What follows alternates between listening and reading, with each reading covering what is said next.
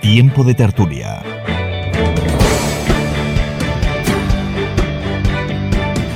Actualidad, cultura y espiritualidad.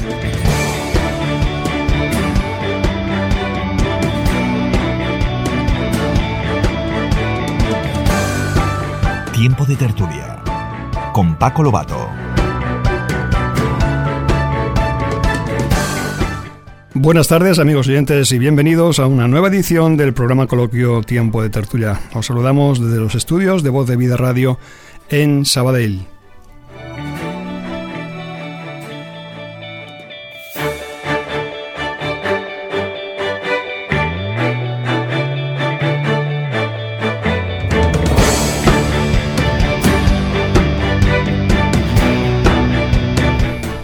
Deciros que tenemos con nosotros hoy un tema muy interesante para compartir.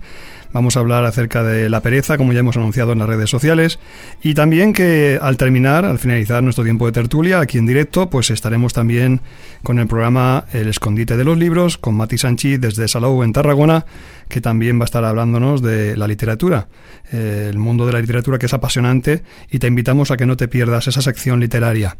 Tenemos, como es habitual en cada programa, una pregunta una pregunta que durante esta semana puedes ir respondiendo, amigo oyente, desde mm, allá donde estés. Planteamos en relación con el tema de hoy la siguiente cuestión. ¿Crees que en nuestra sociedad se fomenta la pereza? Tres opciones posibles. A. No, al contrario, lo que hay es un exceso de actividad. B. Posiblemente, pero lo importante es la determinación de cada persona. Y C. Sí, en general el trabajo se considera como una carga.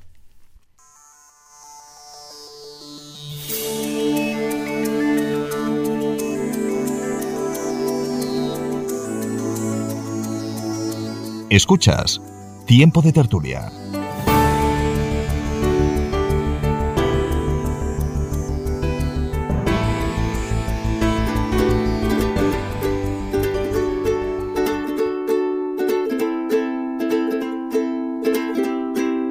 Tiempo de tertulia. Puedes ponerte en contacto con nosotros en el correo electrónico tiempo de tertulia arroba.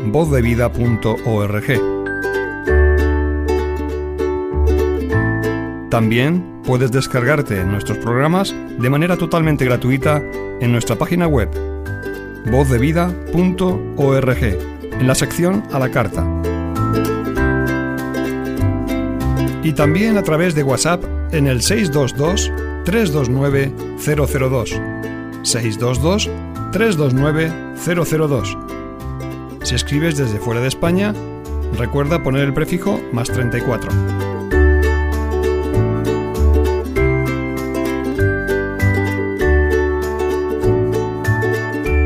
Tiempo de tertulia. Actualidad, cultura y espiritualidad.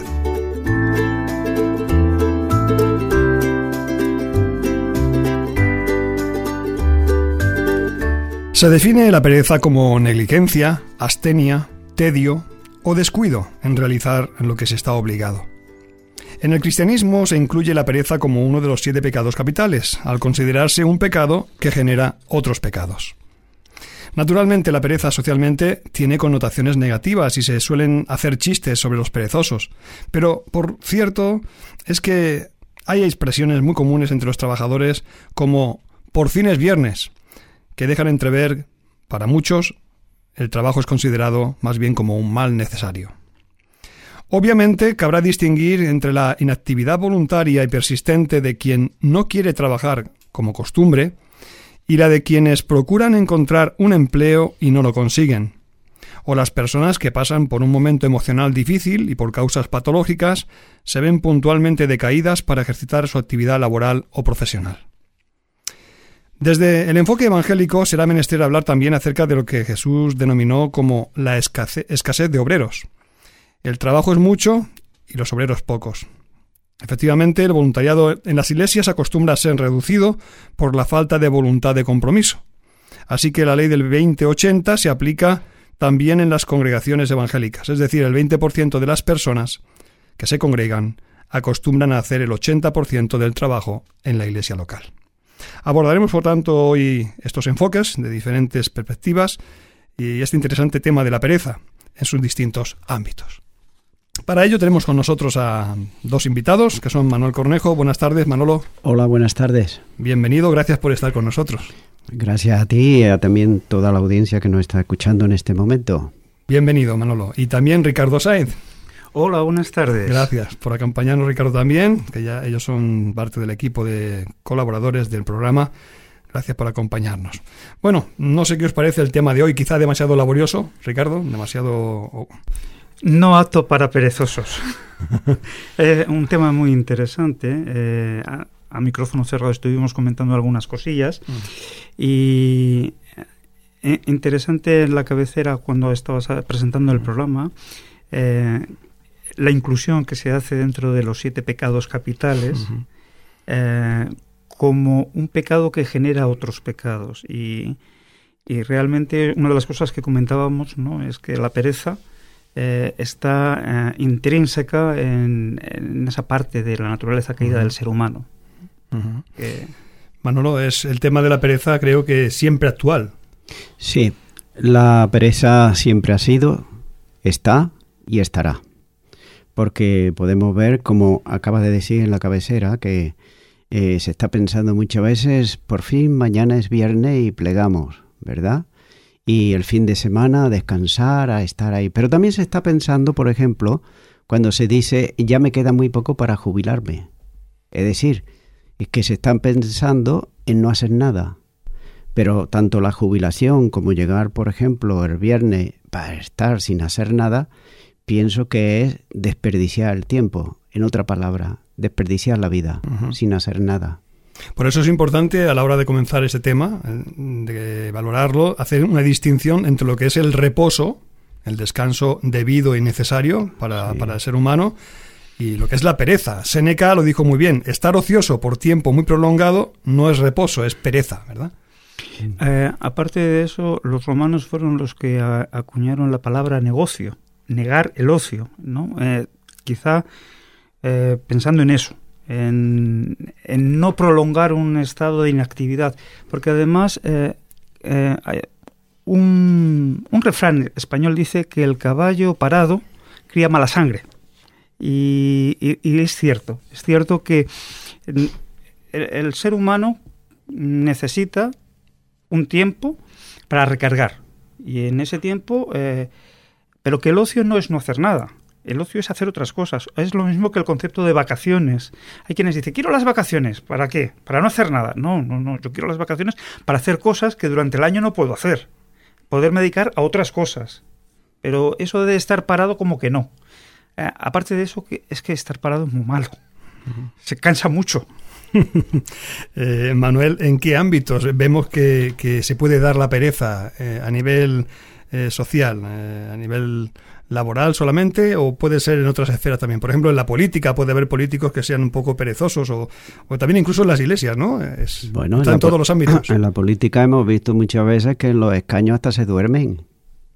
Vemos ahí, o no han dormido de noche o están cansados de escuchar y por eso se duermen. Es un signo de pereza, ¿verdad?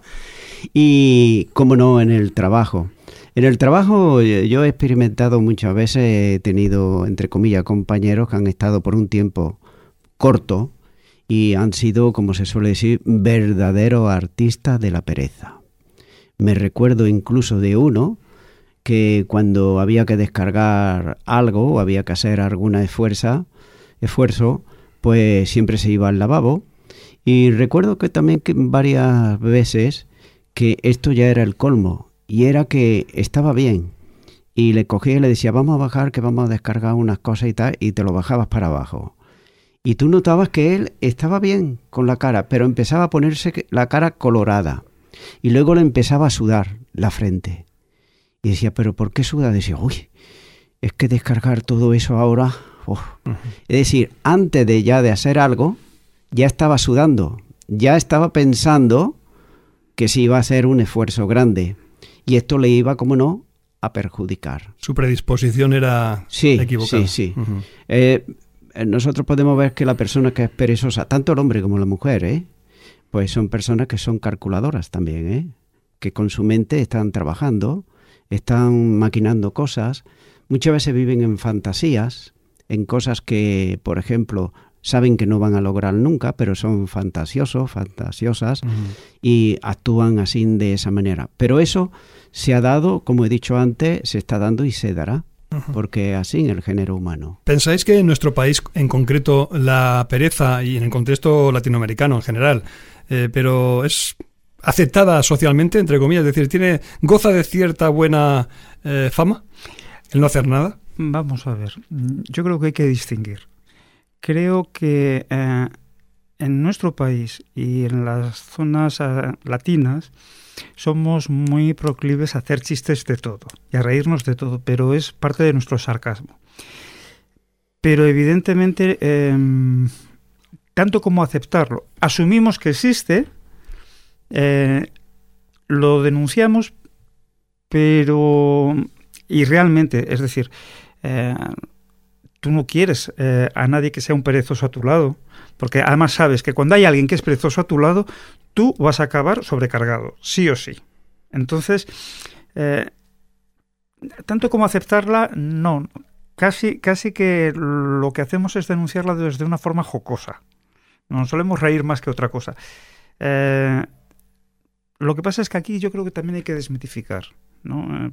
porque al latino, y cuando hablo latino voy a incluir al español, se nos acusa bastante de, eso, de ser eh, perezoso, de ser vago, de ser flojos, una palabra que se utiliza mucho, ¿eh? y yo creo que eso tampoco es justo, mm. y creo que no es correcto. Em, y que, como se suele decir, aquí a veces se carga con los tópicos de otros. Mm, a veces que pagan justos por pecadores. ¿no? Tanto, tanto, tanto como que sea aceptada, no. Asumida, pudiera ser. Bueno, eh, Juan Eslava Galán, que es un escritor conocido, eh, escribe un artículo interesante hablando de que Carlos III, eh, durante el periodo de la Ilustración, tuvo que declarar que el trabajo no era deshonra alguna.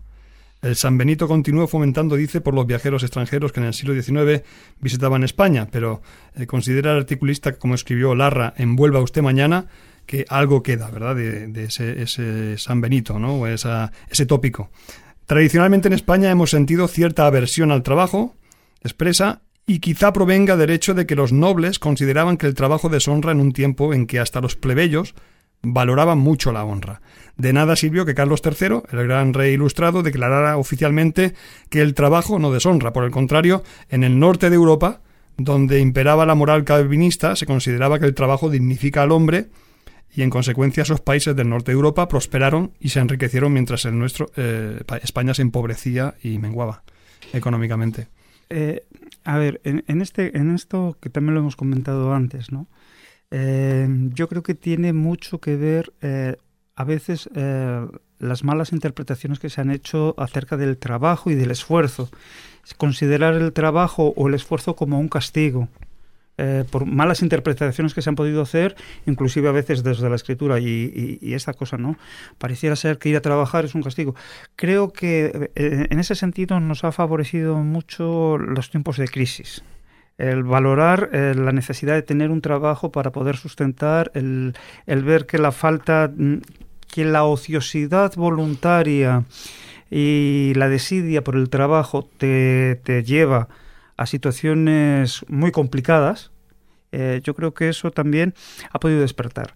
Eh, nuestra España, que es quizá lo que más conocemos, yo creo que influenciada por eso, ¿no? Básicamente mm. por, mm, por pensar que el trabajo era la maldición y sobre todo la maldición del pobre. La mejor filosofía, dijo alguno, la mejor filosofía es trabajar con alegría. Y eso es también una frase que, que debemos de tener en cuenta cuando tenemos un trabajo, es una dicha, es un privilegio, porque hoy en día hay muchas personas desempleadas. En España son prácticamente hoy en día 12 millones de personas y han sido también algunos millones más, y las perspectivas económicas no son muy halagüeñas tampoco de aquí a, corto y medio plazo.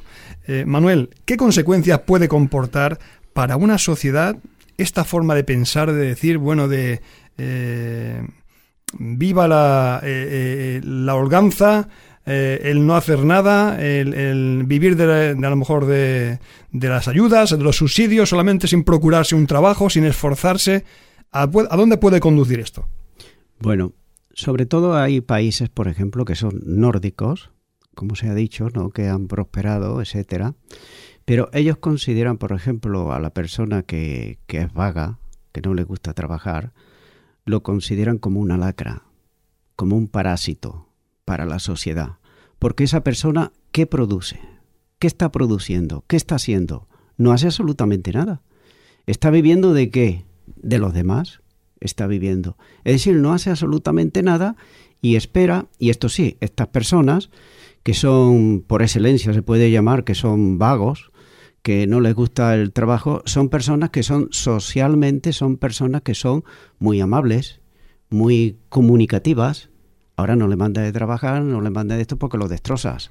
Entonces ahí ya desaparece. Estás hablando, Manolo, de personas que no quieren trabajar. No quieren trabajar. No, que no porque no tienen la oportunidad, sino porque, se han acomodado a no trabajar. No, porque yo antes de los años 2000 ya conocía yo, no a uno, sino bastantes personas que ellos ya estaban en crisis y ya estaban sin trabajo, antes de los años 2000. Es decir, cuando había trabajo, que se podían incluso hacer horas, pues ellos estaban sin trabajar, no tenían trabajo, decían que no encontraban trabajo, que no tenían. Pues, pues imagínate en los días de hoy esas personas, si viven, como cómo estarán? Eso conduce, por tanto, al empobrecimiento ¿no? de las familias, eh, de, la ociosidad lleva también como consecuencia de, esta vagancia, ¿no? Supongo que después lo veremos más detallado en, otra sección del programa, ¿no? Pero evidentemente, es decir, eh, cuando, cuando tú no eh, estás produciendo, porque la realidad es que el perezoso es improductivo, eh, no produce y además consume. Y consume los recursos que otros están generando. y si lo que tú planteabas, ¿no? el hecho de querer vivir eh, de las ayudas, eh, que creo que en ese sentido pues hay que hacer una revisión. Es decir, ayudas a qué, por qué, cuándo, cómo, en qué maneras, porque a lo mejor sí que se está fomentando eh, esa cultura de, bueno, yo puedo vivir de las ayudas, y si puedo vivir de las ayudas, ¿para qué voy a trabajar? Que trabaje otro. que eso es muy típico también. Bueno, eso lleva al empobrecimiento, pero eh, no solo al empobrecimiento económico.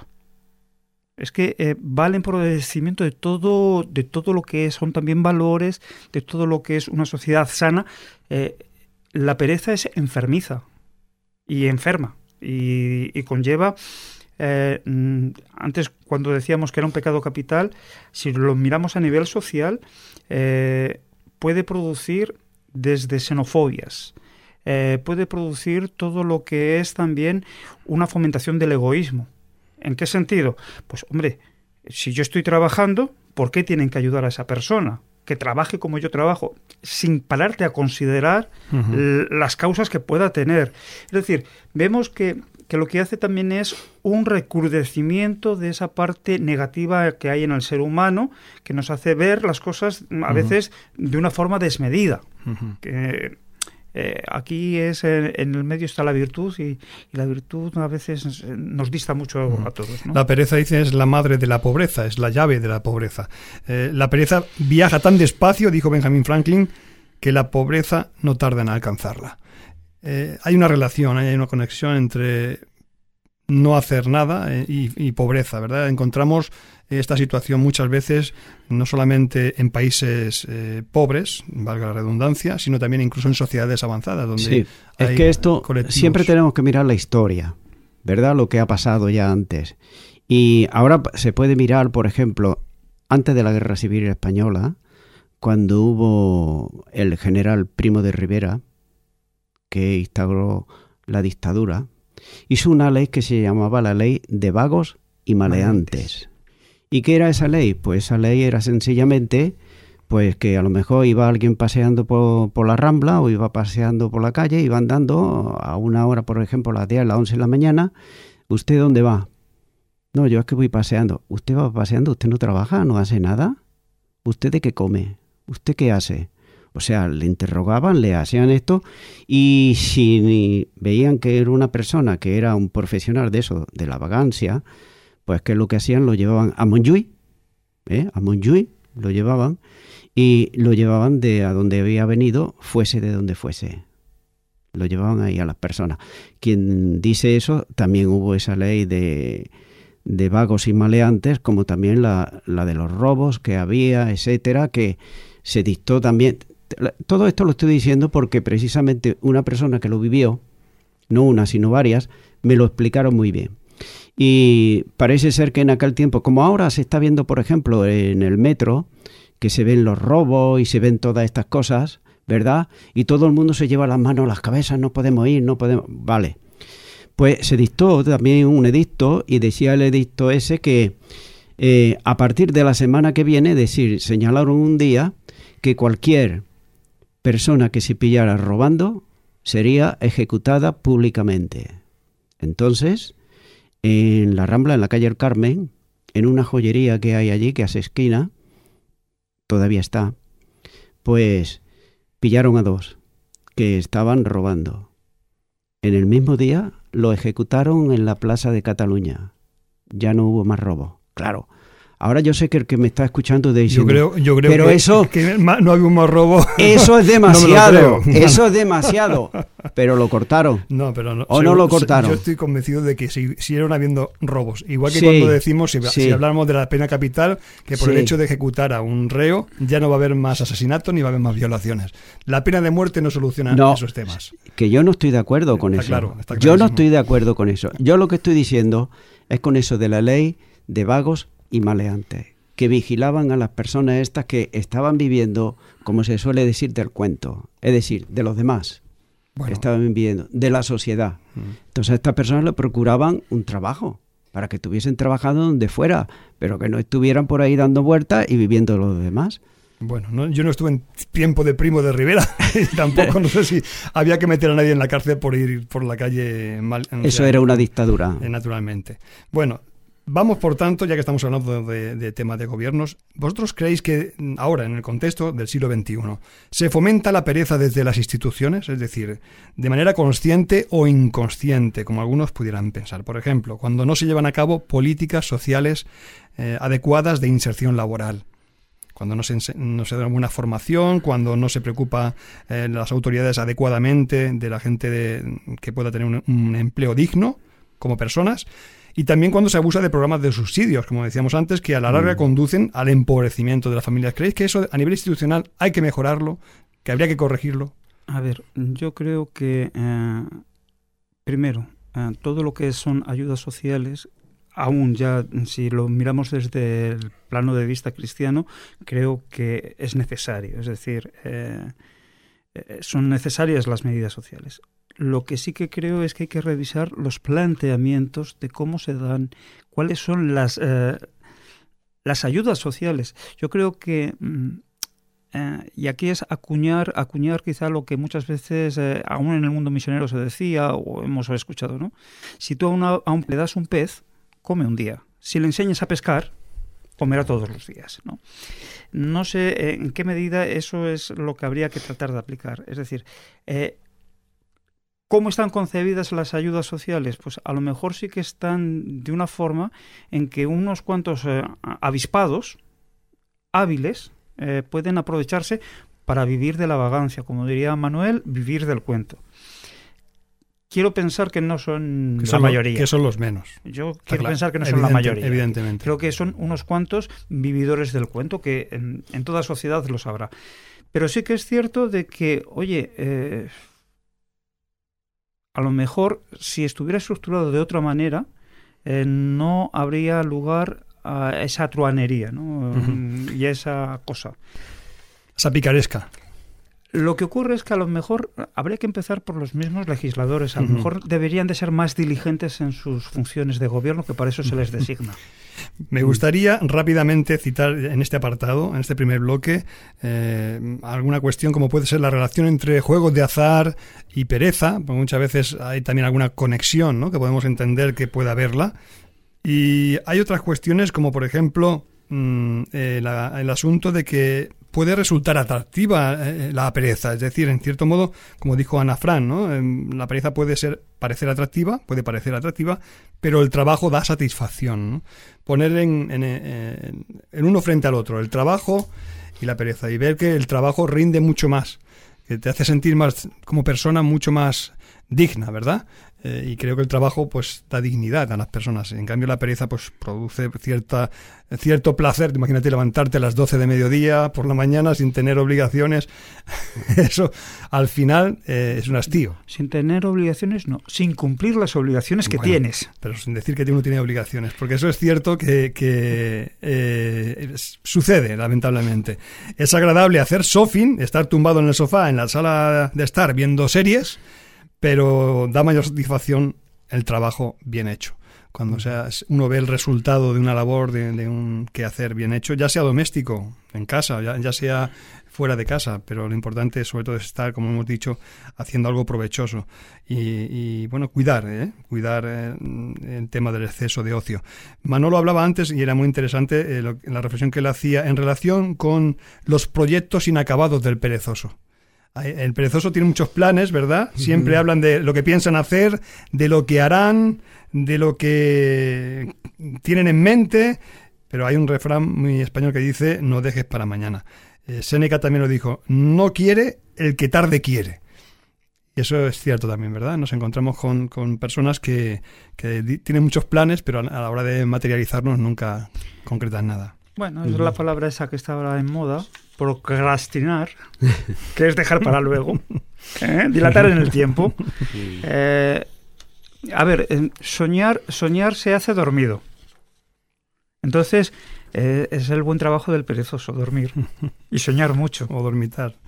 Muy bien. El tema, sí. Manolo. Sí, no, yo quería. Tu reflexión. Quería, no, quería hacer hincapié de lo que antes he dicho, aquello de Primo Rivera y esas cosas que simplemente han sido, pues, una anécdota histórica que hay, pero no es que yo... Que se entiende, Manolo. Totalmente. de eso nada, de nada, ¿eh? De eso y nada. Y luego quería también apuntar otro punto que no, que no se ha hablado y es muy importante y es una figura que ha desaparecido y se está pagando. Y es la figura, por ejemplo, del aprendiz y la aprendiza. En los talleres, en los lugares, en todos los sitios. ¿Por qué? Porque el aprendiz y la aprendiza empezaban desde pequeñitos es decir, de pequeñito, 12, 13 años y quizá antes, ¿eh? Y empezaban a aprender un oficio. Quien dice un oficio puede ser también en una oficina. Era un aprendiz y estaba ahí. Y ese chico o esa chica, cuando llegaban a 20, 22 años, pues tenían la experiencia de los mayores que le habían enseñado. Ahora, ¿qué es lo que pasa? Ahora no hay aprendices. Y como que no hay aprendices, ¿qué es lo que pasa? Que llegan las personas con 22, 23 años y ya quieren ganar como si fuese un oficial, como si fuese una persona que tiene la experiencia. Esto no puede ser. Y por eso muchas veces se está pagando lo que se está pagando, que no hay profesionales. ¿Y por qué no lo hay? Porque no hay aprendices. Simplemente es eso. Y también eso era algo bueno porque yo recuerdo en mis tiempos que tanto los niños como las niñas pues tenían su aprendizaje y de ahí salían pues modistos, modistas, oficios, intelectuales, de todo, pero había un aprendizaje absolutamente en todo. Pero eso yo creo que tiene que ver también con esa idea que era que eh, el trabajo, el esfuerzo físico era para gente de segunda. Eh, entonces, yo creo que hubo un momento en la sociedad en que, además, como padre decías, no, no, yo quiero que mi hijo estudie para que sea tal, para que no tenga, para que gane más trabajando menos. Eh, y, sí, yo creo que ese es el principio que sí que hay que erradicar. Eh, en este sentido, sin llegar quizás al, extremo del japonés, que es una obsesión, que es una obsesión, que es un vicio por el trabajo, que es mala, porque además es una esclavitud, eh, sin llegar a eso, pero dentro del equilibrio, es decir, diseñados para trabajar, diseñados para producir, es la forma en que además nosotros ya eh, psicosocialmente nos desarrollamos como personas. Eh, y, en ese equilibrio también el tiempo de, reposo y de descanso que también nos ayuda eh, a, poder desenvolvernos.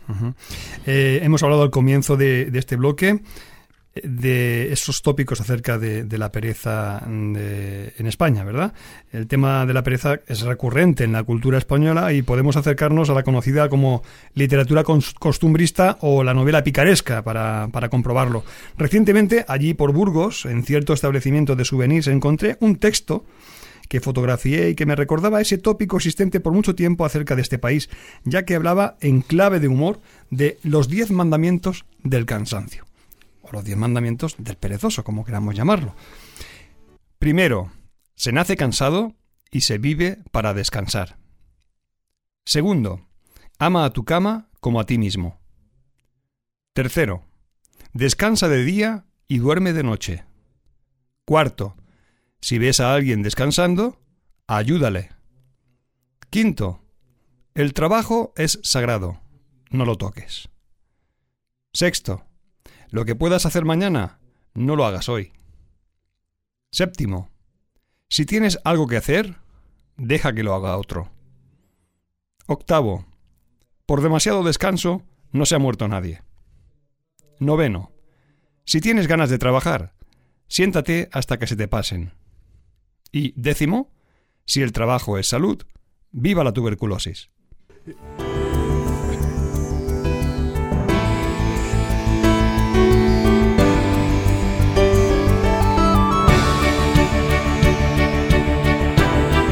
Bueno, realmente hemos tenido que hasta reír un poco aquí de los tópicos que hay acerca de esto de la pereza, del cansancio, pero hemos de tener también cuidado y encontrar el equilibrio.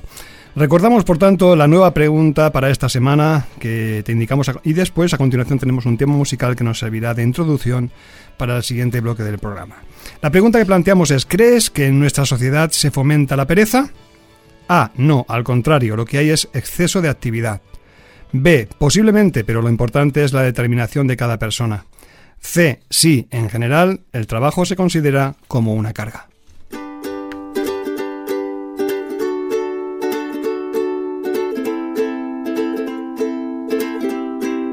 Tiempo de tertulia. Puedes ponerte en contacto con nosotros en el correo electrónico tiempo de tertulia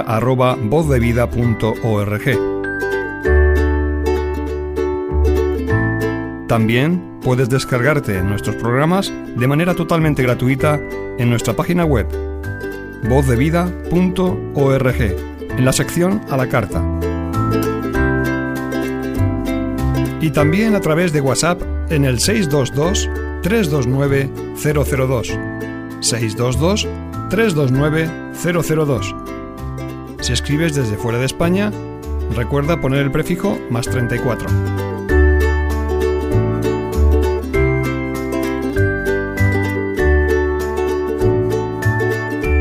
Tiempo de tertulia. Actualidad, cultura y espiritualidad.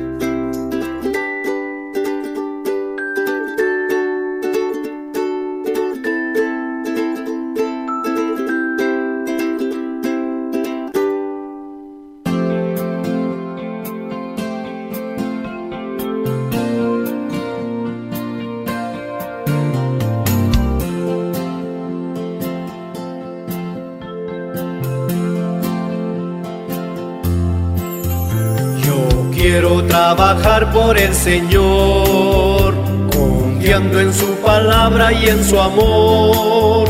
Quiero yo cantar y orar y ocupado siempre estar en la viña del Señor. Trabajar y orar en la viña, en la viña del Señor. Si mi anhelo es orar ocupado siempre estar en la viña del Señor. Quiero cada día trabajar y esclavos del pecado libertar, conducirlos a Jesús, nuestro guía, nuestra luz en la viña del Señor.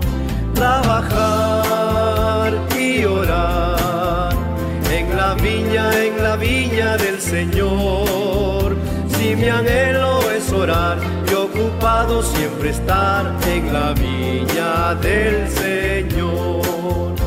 Yo quiero ser obrero de valor, confiando en el poder del Salvador. El que quiera trabajar hallará también lugar en la viña del Señor. Trabajar y orar en la viña, en la viña Señor. Si mi anhelo es orar y ocupado siempre estar en la viña del Señor. Yo quiero ser obrero de valor, confiando en el poder del Salvador. El que quiera trabajar hallará también lugar en la viña del Señor. Trabajar y orar en la viña, en la viña del Señor. Si mi anhelo es orar y ocupado siempre estar en la viña del Señor.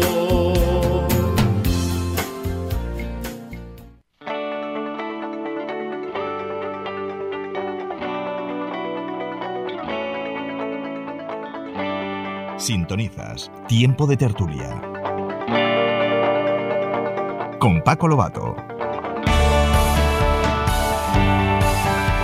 Bien, un principio que establece ya entrando en el segundo bloque del programa, un principio que establece la Biblia con claridad, es que hemos sido creados para trabajar y que el trabajo no es ninguna maldición. Alguien dijo, bueno, este fue eh, una persona sabia, que todo tiene su tiempo.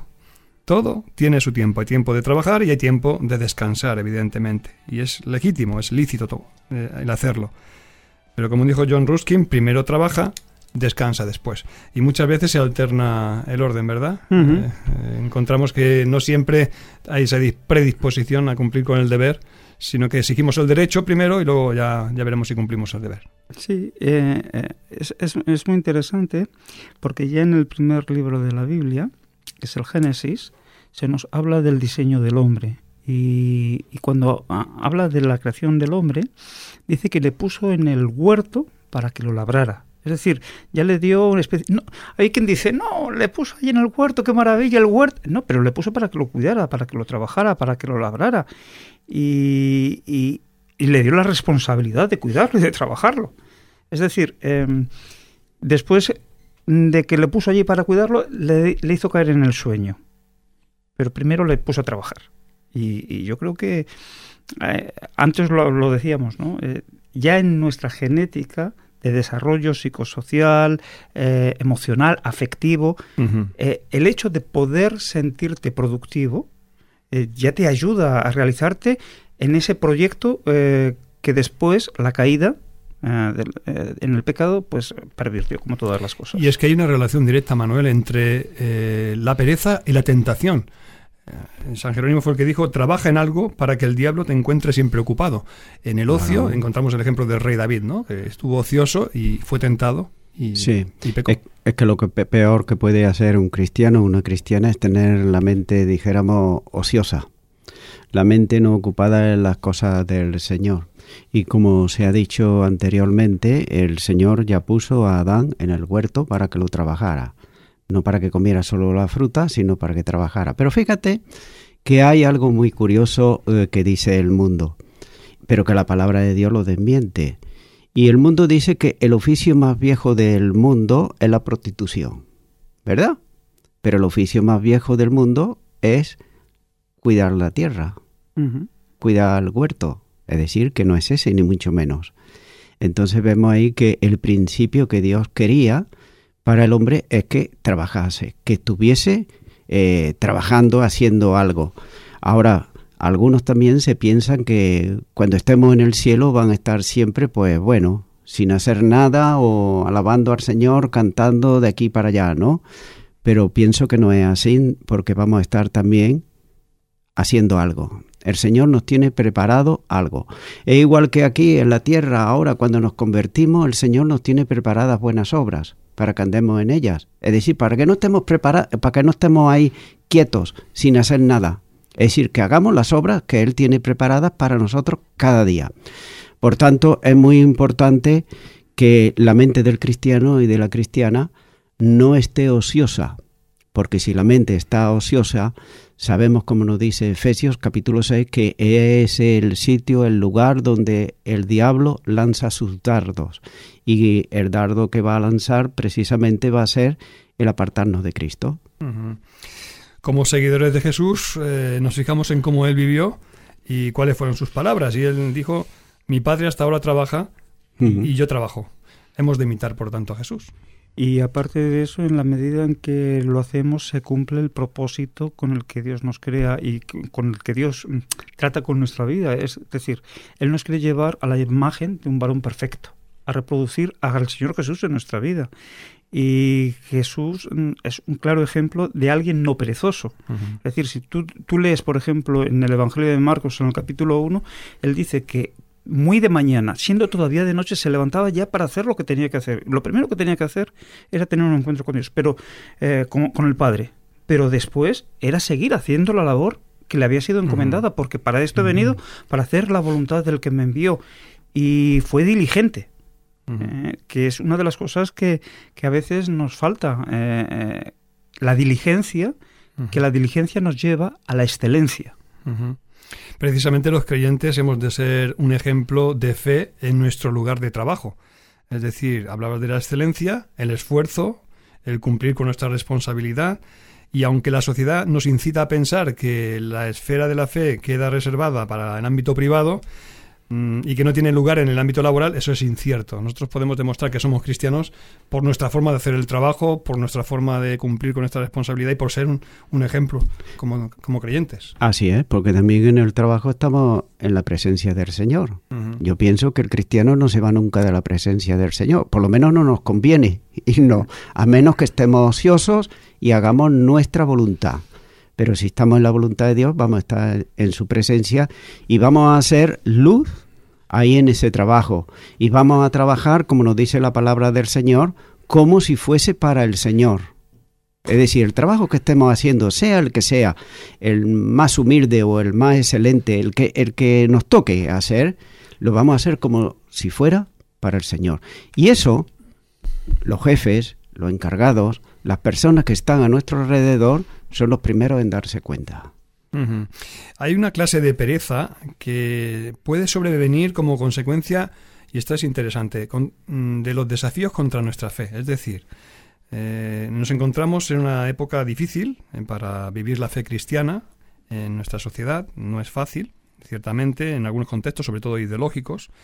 Y vemos eh, que puede esto conducir al temor, al cristiano le puede llevar al temor, ese temor que puede paralizar que lleva a la inacción, que lleva al bloqueo, ¿verdad? Y recuerdo un pasaje de Pablo que escribe en Filipenses 1, 27 y 28, solamente que os comportéis como es digno del Evangelio de Cristo, para que, sea que vaya a veros o que esté ausente, oiga de vosotros que estáis firmes en un mismo espíritu, combatiendo unánimes por la fe del Evangelio y en nada intimidados por los que se ponen, que para ellos ciertamente es indicio de perdición, mas para vosotros de salvación y esto de Dios. Es verdad que cuando estamos viviendo épocas así, a veces dicen, bueno, yo cruzo los brazos y, que venga lo que venga. Sí, eh, a ver, eh, digamos, y si tomamos eh, a lo mejor un poco fuera de contexto palabras de Jesús, ¿no? En Mateo, cuando dice que por multiplicarse la maldad, el amor de muchos se enfriará, ¿no? Yo creo que a veces nos pasa eso, ¿no? Inclusive, em, pero ya no solo como la respuesta que pueda venir de la sociedad, muchas veces también viene como respuesta aún dentro de la misma iglesia, ¿no? Decir, eh, ¿para qué me estoy esforzando tanto? Eh, ¿Cuál es el fin de todo esto? ¿A dónde está llevando? porque hay veces que, que te sientes un poco como Elías, ¿no? Eh, solo yo he quedado. Y, el Señor tiene que venir a recordarte hay 7.000 que no han doblado todavía su rodilla. Eh, el sentido de soledad, el temor, eh, la decepción eh, ante, ante que no se vean un fruto y la presión del medio, yo creo que a veces sí nos puede... eh, pero yo no sé si es tanto pereza eh, como una acción depresiva. Mm, Bueno, sabemos también ciertamente que aunque antes en la introducción refería algo, hay causas patológicas a veces relacionadas con la inacción, ¿no? O con, o con perder la ilusión por el trabajo y encontrarse uno en ese desánimo, ¿no? Quizá ese desaliento que puede ser... Luego, la, la- o sea, esa inacción puede ser, tú decir que es pereza, ¿no? Pero realmente es porque te encuentras mal psicológicamente y te lleva a quedarte un poco paralizado. Eh, porque hay diferencia, ¿verdad, Manolo? Entre lo que es pereza y lo que es una situación así de decaimiento, de... Sí, claro. Oh, A ver, la persona puede estar decaída como se ha estado compartiendo semanas atrás, como Job, por ejemplo, ¿eh? Que estaba el hombre de- decaído por la enfermedad y la enfermedad le hacía decir cosas sin sentido y luego vemos que se arrepiente delante de la presencia de Dios, etcétera, ¿no? Pero esos son eh, cuestiones y motivos son muy específicos. Ahora, lo que no es concedible es que una persona se convierte y lleva 20 años de convertido y sigue igual. Eso ya hay que estudiarlo bien. O tenemos que orar otra vez para que persona reciba a Cristo o a ver qué pasa ahí. Porque verdaderamente si no tiene el Espíritu de Cristo, aquí se queda. La cosa es así. También me gustaría que habláramos la diferencia entre pereza y contentamiento. Porque eh, Pablo también menciona este tema. Mm, Él hablaba de que en Filipenses 4, versículos 11 al 13, que, que él habla de que ha aprendido a contentarse, ya fuera que, tuviera escasez o tuviera eh, prosperidad, ¿verdad? O abundancia. Eh, ¿Qué diferencia hay entre pereza y contentamiento, Ricardo? A ver, es que son cosas totalmente diferentes. Lo que ocurre es que la falta de contentamiento te puede llevar a una desidia. Eh, el hecho de perder la motivación, de perder el gozo de lo que estás haciendo. Eh, yo creo que en ese sentido la carta de los filipenses es muy rica porque hay quien la llamó la carta del gozo. ¿no? Pablo está exhortando, y aquí no es regañar, la palabra exhortar es animar, a que, a que, a que sean gozosos, a que hagan las cosas con alegría, a que pongan ese, ese punto que da también saber de partícipe. Eh, yo aquí tomaría un- una expresión quizá del libro de Daniel, capítulo 11, versículo 32, ¿no? Dice, el pueblo que conoce a su Dios se esforzará y actuará. Tiene que ver con eso, ¿no? Eh, en la medida en que tú sabes que lo que tú estás haciendo es lo que Dios quiere que tú estés haciendo, te lleva a tener una actitud correcta de, de gozo, de alegría. Y, y evidentemente lo que haces con alegría lo haces y lo disfrutas.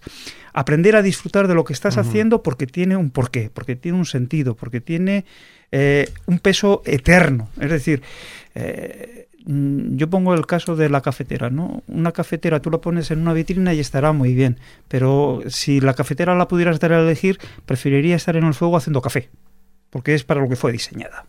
Y así nosotros, cuando somos capaces de entender eh, cuál es el diseño, cuál es eh, lo que tenemos que hacer y disfrutarlo, porque eh, eh, no hay cosa más horrible que tener que hacer una cosa para la que no eres llamado. Es lo que se llama la vocación, ¿no? Cuando tú te sientes llamado a hacer una cosa y estás disfrutando de lo que estás haciendo, es que ya te puedan pasar las horas que te pasen. Lo estás disfrutando, no, no, no pasa nada. Y, lo estás haciendo con alegría y estás Mm. poniendo todo eso ahí. En ese sentido es descubrir. Descubrir eh, cuál es el propósito en tu vida. Lo que te produce contentamiento, ¿verdad? porque es diferente, como decía, eh, el hecho de, de- de estar tranquilo por lo que uno ten- tiene, sea mucho, sea poco, eh, al hecho de ser un perezoso que no le preocupa nada esta cuestión, ¿verdad? Sí, lo que pasa es que yo quisiera ahí también poner eh, el caso, por ejemplo, ¿no? Eh, aún en medio de todo esto, y, y uno puede ser un cristiano cabal, consagrado al Señor, y poder pasar por momentos en su vida donde, donde realmente pueda ah, hasta llegar a desear la muerte y esto eh, tienes el caso por ejemplo de Elías después de que tuvo que matar a aquellos 800 y pico profetas falsos entre los de Baal y tal El propio Job también. eh, eh, y ahí eh, le- después nos encontramos que ante la amenaza de Jezabel le tenemos debajo de un enebro queriendo morirse ahí y que tiene que venir el ángel a despertarle y ponerle eh, eh, la torta de pan y ponerle el agua y come y bebe y se lo hace por dos veces. Es decir, eh, puede ser que haya momentos y, y aquí quizá eh, yo hay momentos en los que me he podido identificar con eso, es decir, momentos en los que puedes estar atravesando una situación de, de falta de ilusión, de descontentamiento, de frustración, de ¿y, y- y a dónde vamos? y, y aquí quiero pensar, ¿no? Por ejemplo, yo hace, hace un tiempo, ya como un año o así, me parece que es, eh, se publicó en Facebook y en algunas redes sociales la carta de un pastor que se suicidó, ¿no? Y era, Sí. eh, era terriblemente triste. Es decir, les estás sirviendo y para solo recibir críticas. Eh, nada de lo que haces por ellos les satisface. Eh, Bueno, cuando tú lees la carta, eh, realmente dices, No. ¿cómo podemos contribuir a veces a que una persona que realmente podría estar disfrutando y, y no, y, y sin embargo, eh, en este caso, hablando de los pastores, quizá es porque no se atendió a lo que dice la palabra, ¿no? Obedecedlos, cuidadlos, para que no pierdan el gozo en lo que están haciendo los pastores, para que lo hagan con alegría. Para que tampoco se queden paralizados. Claro. Eh, Manolo. Sí, en cuanto a, a que si miramos, por ejemplo, y esto puede desanimarnos cuando vemos el desencanto que hay en los demás, ¿verdad? Pero la misma palabra de Dios nos enseña algo. Por ejemplo, Samuel, ¿qué tenía alrededor?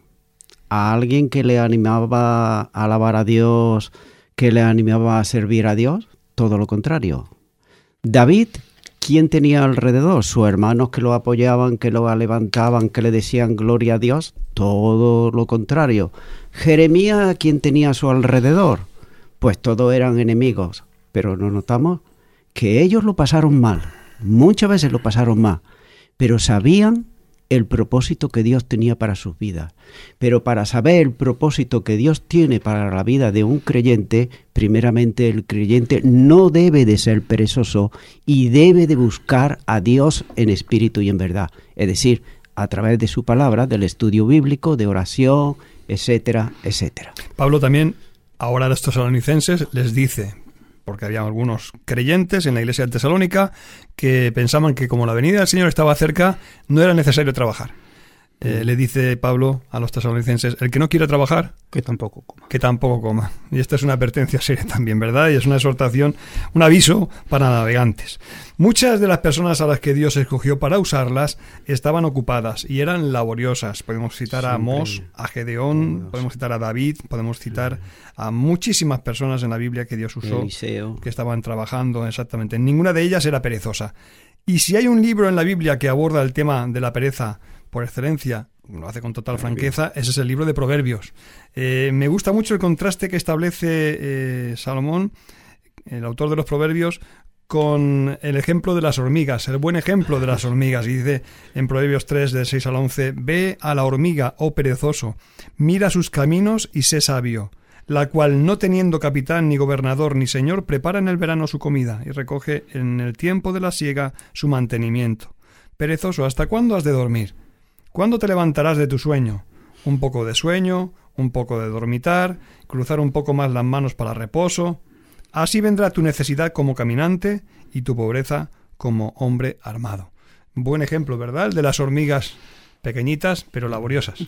Mm, De hecho, yo creo, yo creo, yo creo que aquí eh, este será el pasaje que inspiró a ese fabulista que era Esopo con lo de la hormiga y la cigarra, ¿no? Ujú. Eh, es cierto. Y lo que sí que, que quería decir, eh, que haya periodos que por desánimo o por un acto depresivo una persona deje de hacer, no significa que sea perezoso. En absoluto. No, no, no. No, Ujú. eh, yo No. quiero dejar esto porque a veces, a veces, Sí. a veces confundimos. Mm. Eh, generalmente, eh, personas muy ocupadas pueden acabar en un momento depresivo y a lo mejor les conviene hasta dejar de hacer la actividad que están haciendo para hacer Sí, otra. pero esas son cuestiones, como hemos dicho antes, patológicas. Y muy ver- puntuales. y exactamente, ¿Eh? exactamente. Eh, Y sí, el- el- La hormiguita es un buen ejemplo. Es- ¿eh? Es un ejemplo sí. excelente. Y, y aparte que, que gusta ver a las hormigas como van, que llevan ah, no sé cuántas veces su propio peso, ¿eh? cargado Sí. para llevar a sus eh, hormigueros. Mateo 9:37 también nos habla de, de lo que Jesús dijo a sus discípulos en cuanto a la obra del Señor. Manolo, a la verdad la mies es mucha, más los obreros pocos. Y alguien añadió, obreros pocos y flojos. Es un po- también- Es un apócrifo. Fuera bromas, pero se necesitan obreros. Sí, siempre se necesita obreros. ¿Por Dil- qué? Diligentes, trabajadores, Exacto, esforzados. Para trabajar. Pues si, a ver, el Señor que vino a ser servido o a servir. Ahí tenemos el ejemplo. Y si el Espíritu Santo de Dios está haciendo la obra de regeneración en nuestras vidas, y si el Padre quiere que seamos eh, transformados a la imagen de su Hijo Jesucristo, pues que hemos de ser perezosos o activos o trabajar. Debemos de trabajar, debemos de servir, debemos de estar constantes absolutamente en todas las cosas. Eh, como el otro día compartía, eh, los días aquí en la tierra del ser humano, de cualquier persona, son pocos, son poquitos. Y malos. Sí, son poquitos, mucho difíciles, malo. difíciles. Malos. Pero te digo algo, malos eran antes cuando no conocía a Cristo. A partir de que conocí a Cristo, los días son buenos y gloriosos. Pueden ser difíciles, pero pueden ser días Porque vivimos, vivimos en el cuidado del Señor. Mirad, para ir terminando, porque estamos ya llegando al final del programa, eh, hay otro tipo de pereza, que es la pereza a veces inconsciente, que es una... eh, a veces hay gente perezosa inconscientemente, es cierto, esto no hemos hablado, pero también puede suceder, ¿no? Eh, la pereza auditiva, es decir, la persona que escucha, escucha, pero, pero no hace caso. La- eh, lo que Hebreos denomina, Hebreos capítulo 5, versículo 11, advirtiendo contra la apostasía, dice el autor a los hebreos, acerca de esto tenemos mucho que decir y difícil de explicar, por cuanto os habéis hecho tardos Para oír. Esa clase de pereza de auditiva espiritualmente hablando. De hecho, la escritura, eh, eh, no solo en Hebreos, Santiago nos dice, sed pues no solo oidores, sino también hacedores. Eh, y, y que la fe se cultiva por el medio de la respuesta a la fe. Es decir, la fe, la fe no es una cosa pasiva, es una cosa activa.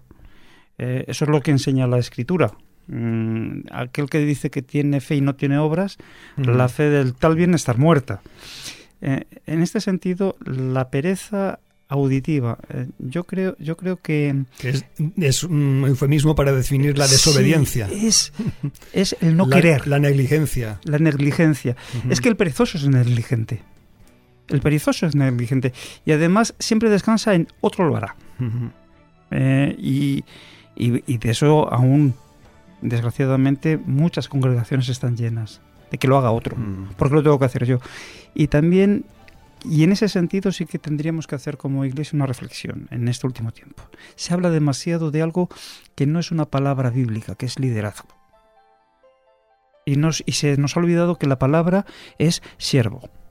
Y el siervo era alguien que trabajaba prácticamente todo el día, sin derechos, y simplemente eh, después ah, muchos de ellos acababan a- amando a, sus, eh, a su Señor. Nosotros somos siervos Mm. porque amamos al Señor. Mm. Y ser siervo es ser siervo del Señor, pero para ser siervo del Señor eres siervo de los que estás sirviendo. Bueno, el liderazgo es un término que se, está- se ha extrapolado del ámbito empresarial al ámbito de la iglesia también, como tantos otros, ¿verdad? Como tantos otros. Eh, pero se entiende lo que, lo que estás diciendo, Ricardo. En la eternidad, Manolo, para, como último apartado, 30 segundos. ¿Tú crees que habrá lugar para la pereza? No. Yo miro a Los Ángeles no. y, y creo el que... INEN allí no va a estar. en el cielo no lo hay. No, tampoco. Pero bueno, el IN es diferente a la pereza. eh. Ya, ya, ya, ya. Debemos entender que Pero no, no quiero- habrá lugar para los perezosos. No, no, no, no, no. Allí para los perezosos no. ¿Habrá algo que hacer? Claro que sí. ¿Qué dice la palabra del Señor? El Señor seguro que nos va a dar algo. Algo nos va a dar. La palabra de Dios guarda silencio ahí en lo que vamos a estar haciendo. También nos dice que vamos a estar gobernando con Él, etcétera, en el milenio. Lo dejamos ahí. Pero lo que sí sabemos y está claro, que no vamos a estar ociosos, que no vamos a estar dependiendo. Fíjate que hay algo que se ha estado ahora aquí hablando y me viene a la memoria eso que se ha dicho del oyente que oye pero que no asumir- asume la palabra de Dios. Pero sin embargo, sí que quiere gustar de la comida de Dios. Es igual que el perezoso que no hace nada en casa y se sienta para comerse el plato. No hace ni poner siquiera la mesa. Simplemente se sienta, espera ya que la cuchara o el tenedor, servicio esté allí. Simplemente es cogerlo y llevárselo a la boca y hasta eso le cuesta muchas veces. Eso Proverbios. Pues bien, sí, así lo dice, por eso lo he dicho. Se nos Eh, acaba el tiempo, Manolo. Entonces, lo dejamos ahí. Lo dejamos ahí. Yo me miro, me miro en el espejo de los ángeles. Si los ángeles están sirviendo al Señor y están ocupados, pues en la eternidad no cabe duda que estaremos Claro. también ocupados y no habrá pereza. La pregunta de la semana, no sé cuál es vuestro parecer, ¿qué opináis? ¿Crees que en nuestra sociedad se fomenta la pereza? Sí, no o probablemente, pero no. Eh, A, B, C, Mm. A, B o C, rapidito. Ah, pues, pues es que no, no tendría una respuesta muy clara. Bueno, pues la planteamos de nuevo. Ah, No, al contrario, lo que hay es un exceso de actividad. B, posiblemente, pero lo importante es la determinación de cada persona. C, sí, en general el trabajo se considera como una carga. La C me parece que sí, y La es que la B determinación y, de cada y persona. la B también. Eh, Bueno, pues eh, un BC. Un BC.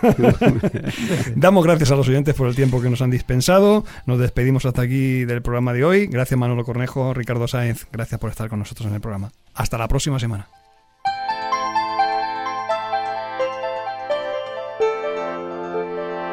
Tiempo de tertulia. Sintonízanos la próxima semana por esta misma emisora, en este mismo día y a esta misma hora.